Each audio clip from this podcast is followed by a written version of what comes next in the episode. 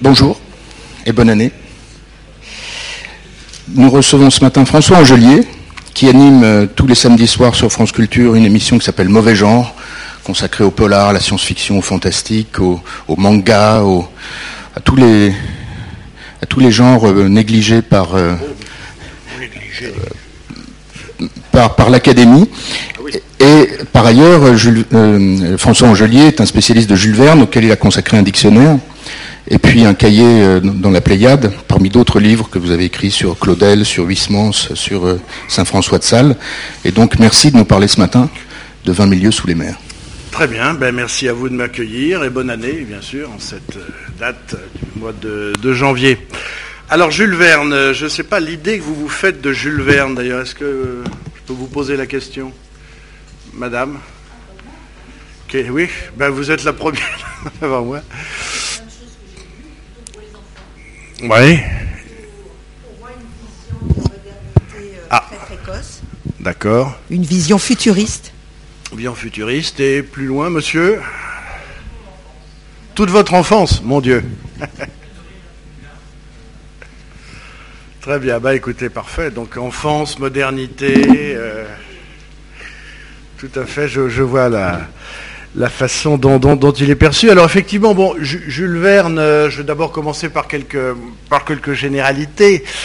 Euh, Jules Verne donc meurt en 1905. On a fêté très récemment son, le centenaire de sa mort. Il est en 1928 à, Nantes. Il, rencontre Hetzel en, en 1862. Donc c'est ce qui est important de voir, c'est quand même la, jeunesse du personnage et à quel milieu il appartient. Euh, Jules Verne appartient à un milieu qui n'est pas du tout un milieu, je dirais, alors moderniste, euh, de gens qui anticipent à la fois sur le plan scientifique et sur le plan social. Il appartient à une famille euh, d'avoués, son père était avoué à Nantes, famille monarchiste, catholique, assez conservatrice du, côté du père. Le père compte d'ailleurs faire du fils son héritier et un juriste, ce qui ne, sera pas franchement le cas. Sa mère appartient à une famille de, petite noblesse locale. Et il a dit souvent qu'il a hérité la rigueur, la méthode et l'esprit d'entreprise euh, assez carré de son père et le grain de folie de sa mère, puisque sa mère, en effet, descend lointainement d'une famille de noblesse d'Écossais. Euh, il y a un ancêtre mythique dans la famille qui s'appelait Allotte. Sa mère s'appelait Allotte de la Fuie. Le fameux Allotte qui était archer au service de Louis XI. Et donc, Jules Verne dit le grain de folie, le grain de fantaisie que j'ai en moi, eh bien, il vient de ma mère. Il est lointainement écossais, comme si les Écossais avaient un grain de folie. Donc, voilà, le, personnage est, un provincial. Euh, et il commence à écrire véritablement, il fait des poèmes comme tout, adolescent romantique qui naît donc euh, à la, fin de la, restauration, à la fin de la restauration. Et ses premiers essais romanesques remontent à, 1848 à peu près avec un, texte assez étrange qui participe assez du roman gothique, du roman noir qui s'appelle Un prêtre en 1832. Sombre histoire qui se passe à Nantes où il règle quelques comptes histoire un peu fantastique avec un prêtre défroqué, avec euh, une sorcière, une âme damnée, et puis un accident de cloche. On sent qu'une cloche énorme s'effondre sur les fidèles d'une église. Donc on voit déjà là un goût pour le fantastique, un goût pour la catastrophe, un goût pour la noirceur, qui vont marquer Jules, Verne durablement. Et entre 48, qui est l'année où il arrive à, à Paris, et 1862, l'année où il rencontre Jules Hetzel, euh, eh bien, Verne a une carrière euh, véritablement littéraire et artistique. Surtout ça qu'il faut bien se dire, c'est que quand Verne commence ce qui sera la suite romanesque des Voyages extraordinaires 1862, c'est pas du tout un, blanc-bec, c'est pas du tout un, un novice, c'est quelqu'un qui a déjà une expérience extrêmement accomplie de l'écriture, de l'édition, du pari culturel d'une certaine façon, donc ça n'est pas un novice. Il commence par publier des sons. Évidemment, à l'époque, le, genre numéro un, quand on veut faire carrière dans l'écriture, puisqu'il a imposé l'écriture à son père, c'est le théâtre. Donc il fait euh, des livrets d'opéra comique, d'opérette, il fait des pièces plutôt comiques. Donc il a une carrière, euh, je dirais, de petite plume, de petit auteur théâtral dans ce Paris des lendemains de la Restauration, avec la bénédiction de Alexandre Dumas. Il est le père, il est l'ami donc du fils Dumas. Il est protégé un peu par le père. Il devient secrétaire d'ailleurs du théâtre historique d'Alexandre Dumas. Il fait ensuite carrière comme intendant de théâtre. Donc il y a, véritablement ce, personnage s'implante dans Paris Qu'est-ce qui peut faire penser à la suite, au voyage extraordinaire? On ne sait pas trop. Euh, sûrement des textes qu'il publie, des nouvelles, qui sont déjà des nouvelles de voyage, des nouvelles d'aventure. Euh, on, le sent attiré par, la science, on le sent attiré, il se marie euh, avec une, amiénoise et à cette époque il fréquente une sorte de cabinet de lecture, euh, de société de journalistes scientifiques. Il se lie un peu avec Nadar. Alors Nadar on le connaît comme photographe romantique, mais c'est avant tout et au moins autant un aérostier, quelqu'un qui est tenté par l'aventure aérienne. Il y a ce, club d'ailleurs des, gens qui défendent le plus lourd que l'air, qui sont contre la montgolfière, pour, déjà pour le dirigeable. Donc Verne est à la fois un homme du monde théâtral, à la fois comme librettiste, euh, il travaille euh, avec des gens qui travaillent plus tard avec Offenbach, à la fois un homme de la nouvelle d'aventure, du récit parascientifique, et puis quelqu'un qui a des intuitions, euh, qui sont à l'époque assez géniales. il écrit par exemple un grand article sur Edgar Poe, dans une revue qui est une revue d'ailleurs assez conservatrice, euh, nantaise, s'appelle le Musée des Familles. Un article sur Edgar Poe, et il voit dans Edgar Poe le chef de l'école de l'étrange. Alors nous, ça nous fait sourire, parce qu'effectivement, Edgar Poe, le chef de l'école de l'étrange, ça va de soi. Mais euh, à l'époque où Verne publie son texte, c'est beaucoup plus rare. Donc tout ça germe, fermente, euh, les thématiques se développent, le personnage euh, s'intègre socialement et, tout est prêt pour, je dirais, l'accomplissement, c'est-à-dire en, juillet 1862, il a un roman de prêt qui est lié à son expérience d'aérostier et euh, justement d'Amid Nadar, qui s'appelle Le Voyage en l'air, une affaire de ballon, et il débarque, euh, il est recommandé par un écrivain dont, le nom échappe, on voit qu'il était un écrivain pour enfants, et on le présente à Hetzel. Alors Hetzel, c'est un personnage qui a eu lui aussi toute une histoire, qui est un 48 art, qui est donc un, protestant alsacien, républicain, un homme de gauche, très militant, qui a été chef de cabinet de Lamartine au moment de la, révolution de 48, qui est un personnage qui a été ensuite évidemment euh, mis sur la touche et exilé en Belgique, où il travaillera avec Alexandre Dumas par le, Second Empire, qui, vous savez, qui traitait les opposants d'une manière euh, roide. Et donc Hetzel revient ensuite à Paris au moment où le Second Empire devient plus libéral et ouvre recrée sa maison d'édition, parce qu'il avait commencé dans l'édition avec un libraire qui s'appelait Paulin. Il en avait gardé d'ailleurs vraiment le goût de l'édition, un, un sens de, ce qu'était la dynamique éditoriale, les nouveaux thèmes, les nouveaux types de produits. Et il lance sa maison d'édition avec à la fois les grands romantiques, en même temps des livres assez beaux, il édite une Bible, des choses comme ça, et une littérature pour enfants, littérature pour adolescents. Il veut créer à la fois un magazine et euh, toute une série de livres autour de la, culture adolescente et de la pédagogie. Avec ce principe, qui est un principe venu d'Angleterre, qui est d'amuser en éduquant et d'éduquer en amusant. C'est-à-dire qu'il a compris que l'un ne peut pas faire sans l'autre et que si on veut vraiment toucher un public euh, d'enfants ou d'adolescents, eh bien, il faut marier les deux. L'austérité, la baguette, ça ne marche plus. Il faut faire rêver et faire passer le message par, le rêve, par la, distraction, entre guillemets. Et donc Jules Verne arrive en 62 et c'est l'homme qu'il fallait. Alors il y avait véritablement un coup de foudre. On appeler ça un des grands coups de foudre. Vous savez, il y a des rencontres comme ça. Euh, Gilles Gallimard, euh, il y a une espèce de coup de foudre entre un écrivain et un éditeur. Et là, quelque chose se passe, puisque Verne, qui était un petit peu, euh, un peu en errance, il ne savait pas très bien où aller, quoi faire, est-ce qu'il devait rester à la bourse, euh, où il avait un, départ grâce à l'argent de son père dans une affaire de, ou est-ce qu'il devait se lancer dans l'écriture Bon, il était un peu... Et là, Hetzel lui dit, non monsieur, voilà, votre roman, faut le refaire, mais je vous prends avec moi, je vous signe un contrat, et au boulot.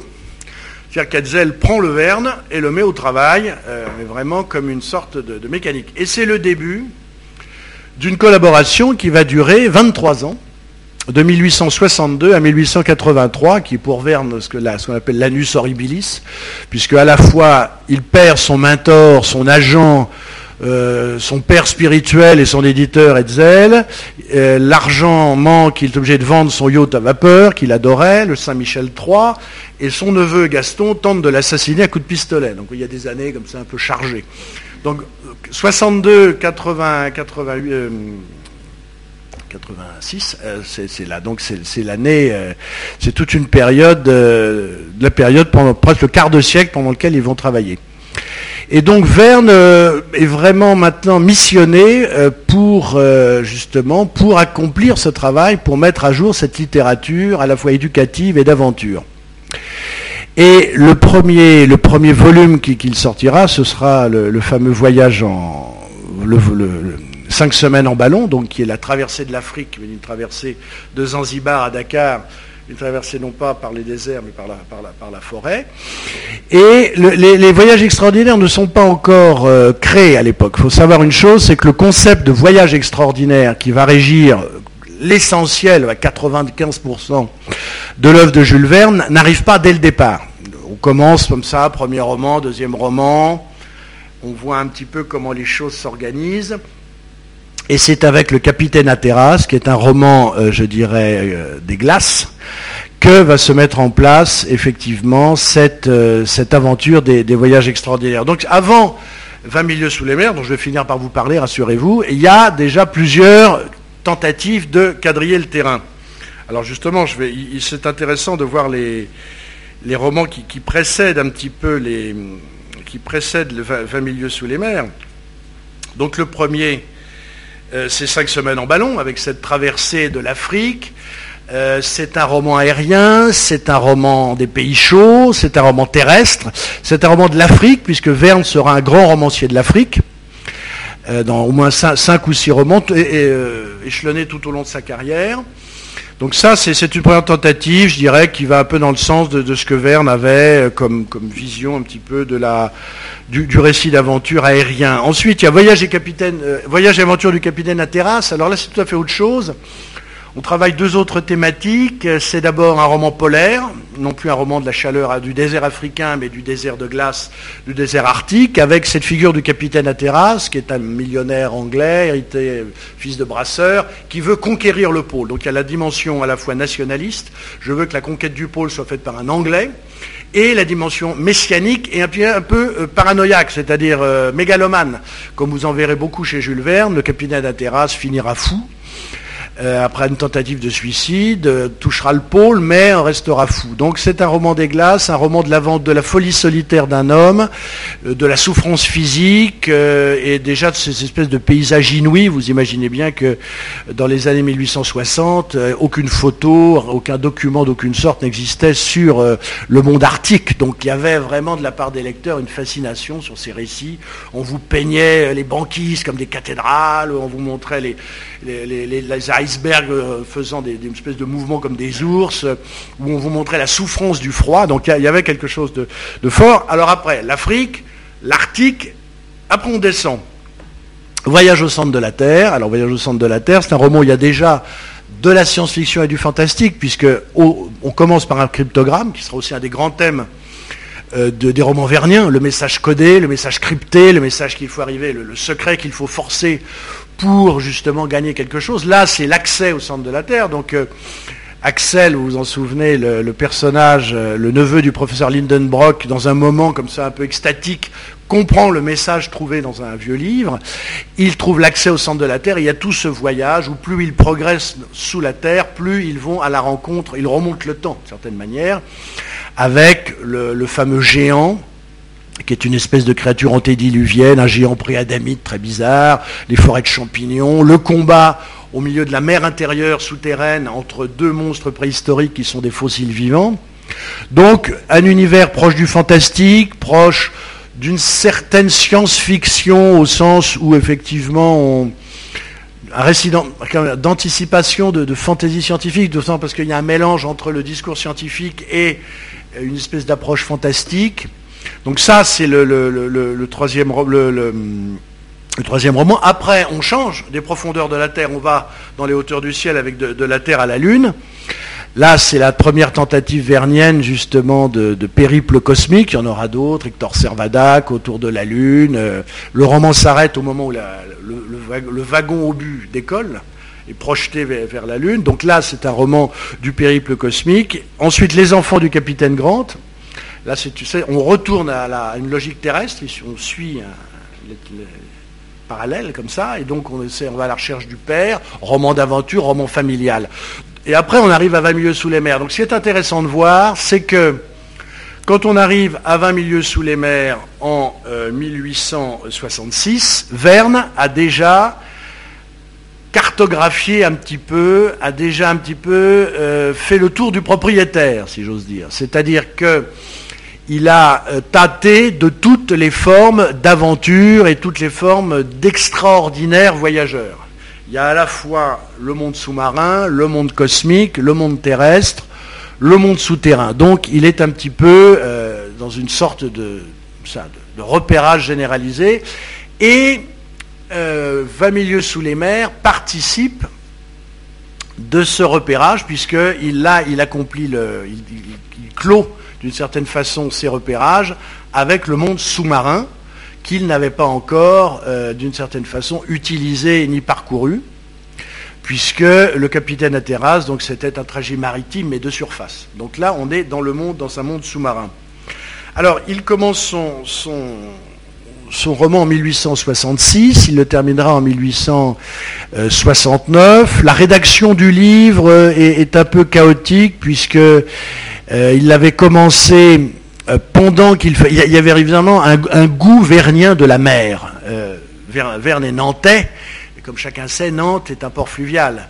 Ça n'est pas Brest, euh, c'est pas Le Havre, c'est un port fluvial où d'une certaine façon on a l'odeur de la mer, mais on n'en a pas le spectacle. On a la présence des marins, des armateurs et des capitaines, mais on n'a pas le spectacle de la mer. Donc on a d'une certaine façon, on est en permanence euh, en partance.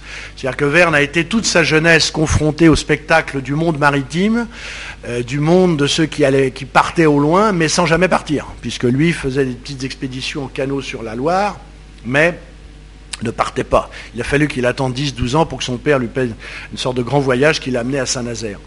Donc, euh, c'est un roman, de la mer, c'est un roman de la, fascination pour le, monde maritime. Donc euh, il le commence en même temps que, les enfants du capitaine Grant. Il est très pressé de le faire, on sent qu'il y a un, vif désir, mais comme c'est quelqu'un de discipliné et qui travaille avec un maître extrêmement exigeant et rigoureux qui est Hetzel, il attendra. Donc il commence son roman, il finit Les enfants du capitaine Grant, et après un autre projet lui est collé sur le dos, si j'ose dire, par Hetzel, c'est une géographie de la France qui devait être fait par un géographe qui a la mauvaise idée de, de, de défaillir et de, mourir, qui s'appelait Théophile Lavallée. Et donc Verne est obligé de se, taper, de se coller à cette géographie de la France qu'il doit entièrement reprendre, rédiger, compléter, faire la quête aux, données, aux informations, donc qui est un, travail, je dirais alors, de pure pédagogie, vraiment assez austère et pas très romanesque. Mais le rêve, le du, de 20 milieux cinémaires continue de le, de le pourchasser. Et il en arrive enfin au moment où Hetzel étant d'accord, bien sûr, puisqu'il fallait l'accord d'Hetzel, il se lance dans son aventure de, de sous les mers, à la fois euh, en, tant que romancier euh, installé donc à, à, Amiens, ou quasiment au Crotoy, s'est installé près d'Amiens au Crotoy. Il s'installera dans les années 1870 définitivement à Amiens au Crotoy. Et là, il, écrit ce roman à la fois chez lui et en même temps euh, en mer, c'est-à-dire allongé sur le plancher d'un navire avec le roulis et le, tangage et, participant un petit peu de son sujet. Donc ça, c'est extrêmement une expérience très, forte de lui.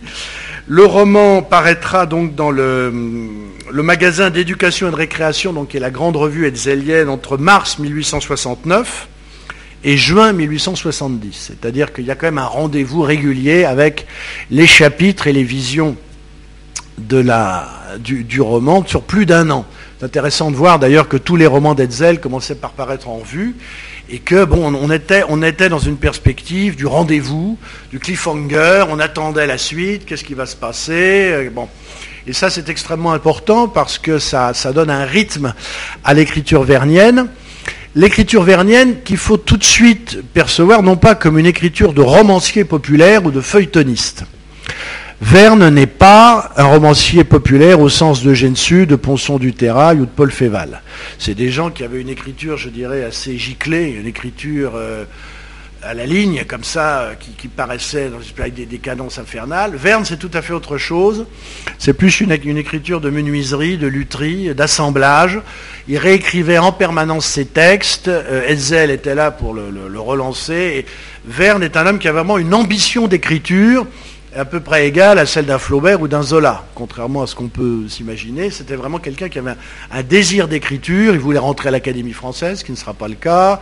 Il voulait être vraiment considéré comme un écrivain, ce qui sera le cas, mais bien après, sa mort. Et donc cette écriture euh, vernienne, on la trouve vraiment très, incarnée dans, dans, le, euh, dans, 20 milieux sous les mers. Le roman paraîtra en, en deux volumes, en octobre 69 et en juin 70.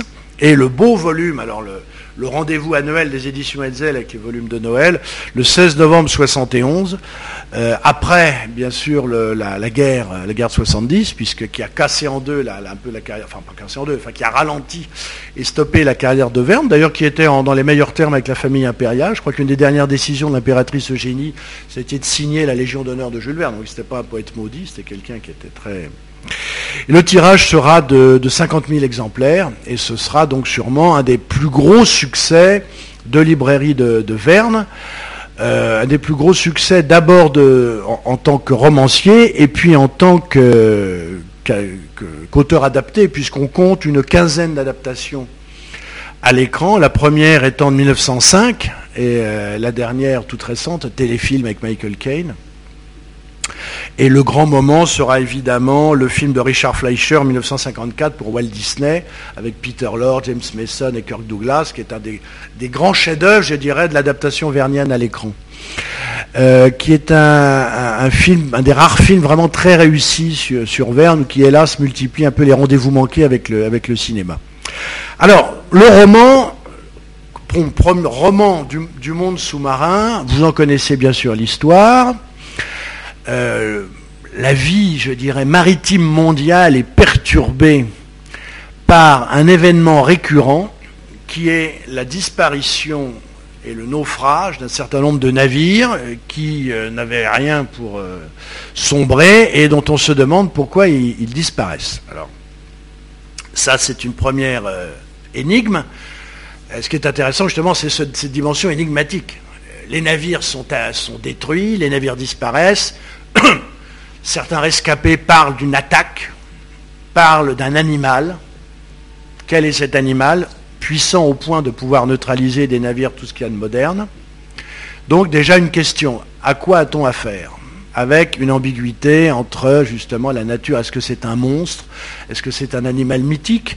Est-ce que c'est un animal que l'on connaît mais qui a une taille particulière? Donc déjà, au démarrage, il y, a, cette question. Le, roman est raconté par le, professeur Aronnax, qui est un, donc un personnage qui est un savant, euh, qui est flanqué de son domestique Conseil et de son harponneur du harponneur Ned Land.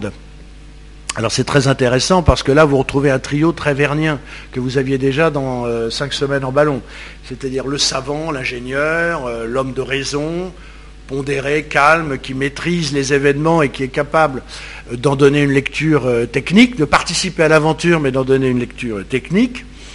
Le domestique, qui est souvent ce qu'on appelle, selon les propres mots de Verne, le loustique, le Montmartre 3, euh, ce sera passe-partout euh, avec Fogg. Vous voyez, il y a toujours cette espèce de personnage qui est là pour donner la dimension musicale, la dimension comique, une distance qui n'est pas la distance de la raison, mais qui est la distance de l'humour, du comique, de l'imprudence, du grain de folie. C'est un peu le côté maternel qui, apparaît. Et le harponneur Ned Land, bon, ben, qui est un peu comme le chasseur écossais euh, dans Cinq semaines en ballon, un personnage, alors lui, intrépide, volontaire, batailleur, qui risque tout, qui est là justement pour donner un peu des coups de pied dans la fourmilière et faire avancer l'intrigue à coup de, coup de tête, d'une certaine manière. Et donc, euh, ces personnages finissent donc par être à bord du, bateau l'Abraham Lincoln, euh, attaqués euh, par ce mystérieux navire, enfin c'est une mystérieuse entité, on une entité, et par euh, donc être se retrouver à la mer, se retrouver naufragé et être recueilli par euh, ce, ce par on ne sait pas qui. Parce que c'est ça qui est extrêmement intéressant au départ, c'est qu'ils sont, ils deviennent les hôtes d'une sorte de geôle métallique. Après, ils finissent par comprendre qu'il s'agit d'un navire sous-marin. Mais les choses restent assez mystérieuses longtemps. C'est-à-dire que Verne, qui est là vraiment le romancier, égrène ces informations au fil du temps. On ne sait pas toujours qu'il s'agit, évidemment pas, il s'agit d'un sous-marin, que ce sous-marin fonctionne à l'électricité, qu'il est commandé, qu'il a été d'une certaine façon euh, créé, inventé, piloté, commandé par le, capitaine Nemo. Ça, on, apprend les choses au, fur et à mesure. Alors, plusieurs éléments importants. Donc, dans ce, on, va commencer d'une certaine façon par le, milieu dans lequel les choses vont se faire.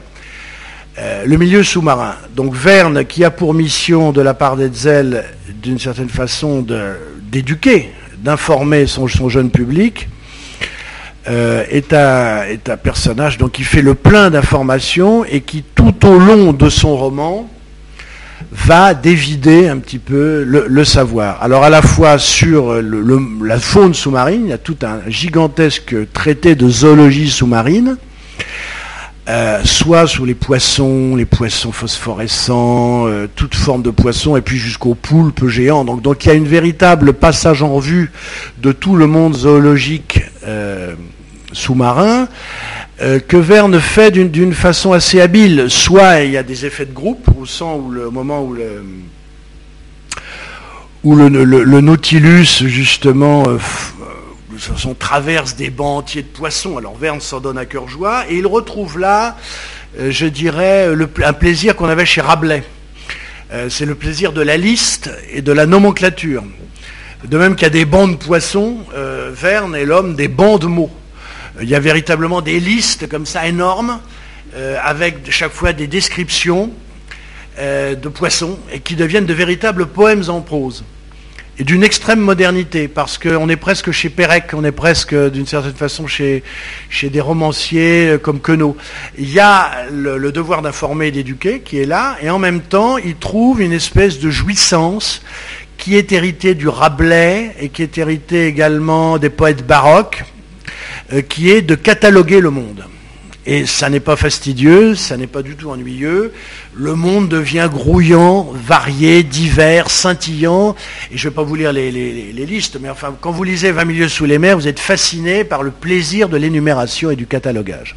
Donc ça, c'est un aspect qui est un aspect tout à fait déterminant, qui est la, feuille de route de Verne. Alors, soit vous avez des effets de groupe, avec euh, les catalogues de, catégories de poissons, les, classes, les sous-classes, les espèces. Voilà.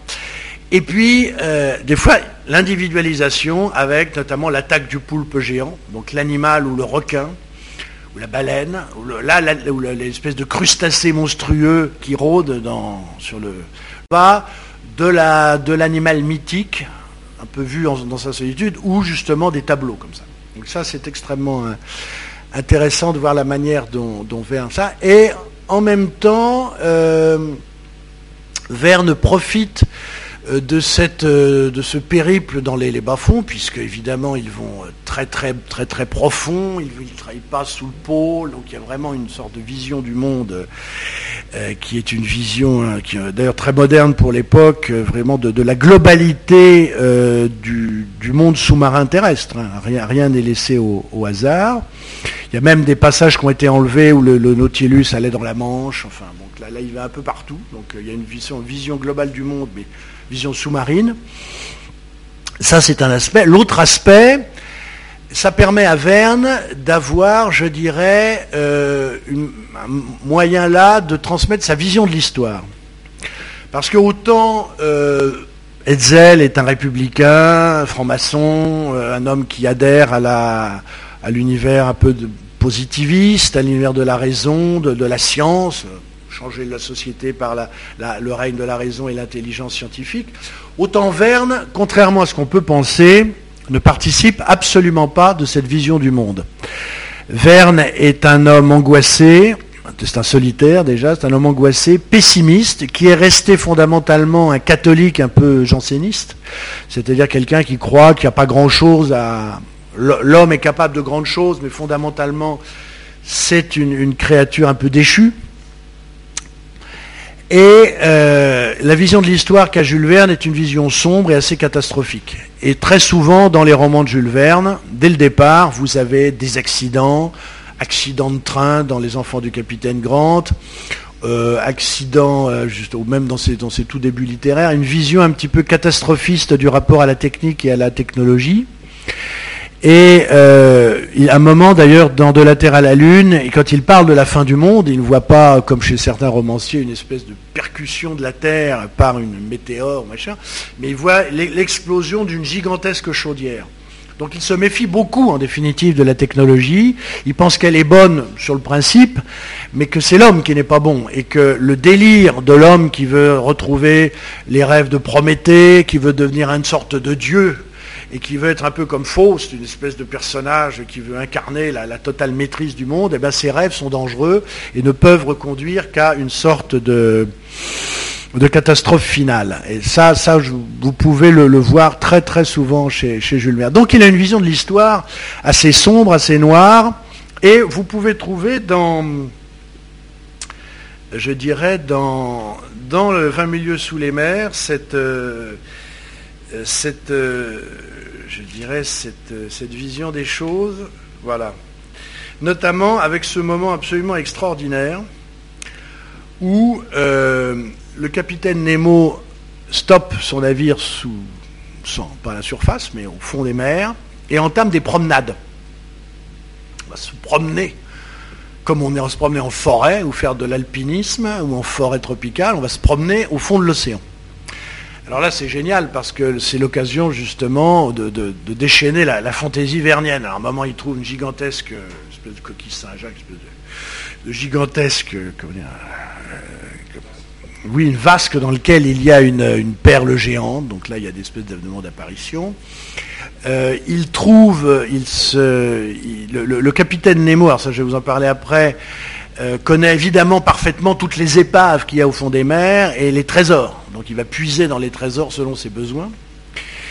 Et euh, il y a également un moment absolument génial qui est euh, la découverte d'une civilisation enfouie, d'une civilisation disparue, qui est celle de l'Atlantide. Alors je vais vous lire le texte parce que là, là c'est du, du très bon Verne. Là. En effet, là, sous mes yeux, ruinée, abîmée, jetée bas, apparaissait une ville détruite, ses toits effondrés, ses temples abattus, ses arcs disloqués, ses colonnes gisantes à terre où l'on sentait encore les solides proportions d'une sorte d'architecture toscane. Plus loin, quelques restes d'un gigantesque aqueduc. Ici, l'exhaussement empâté d'une acropole, avec les formes flottantes d'un Parthénon.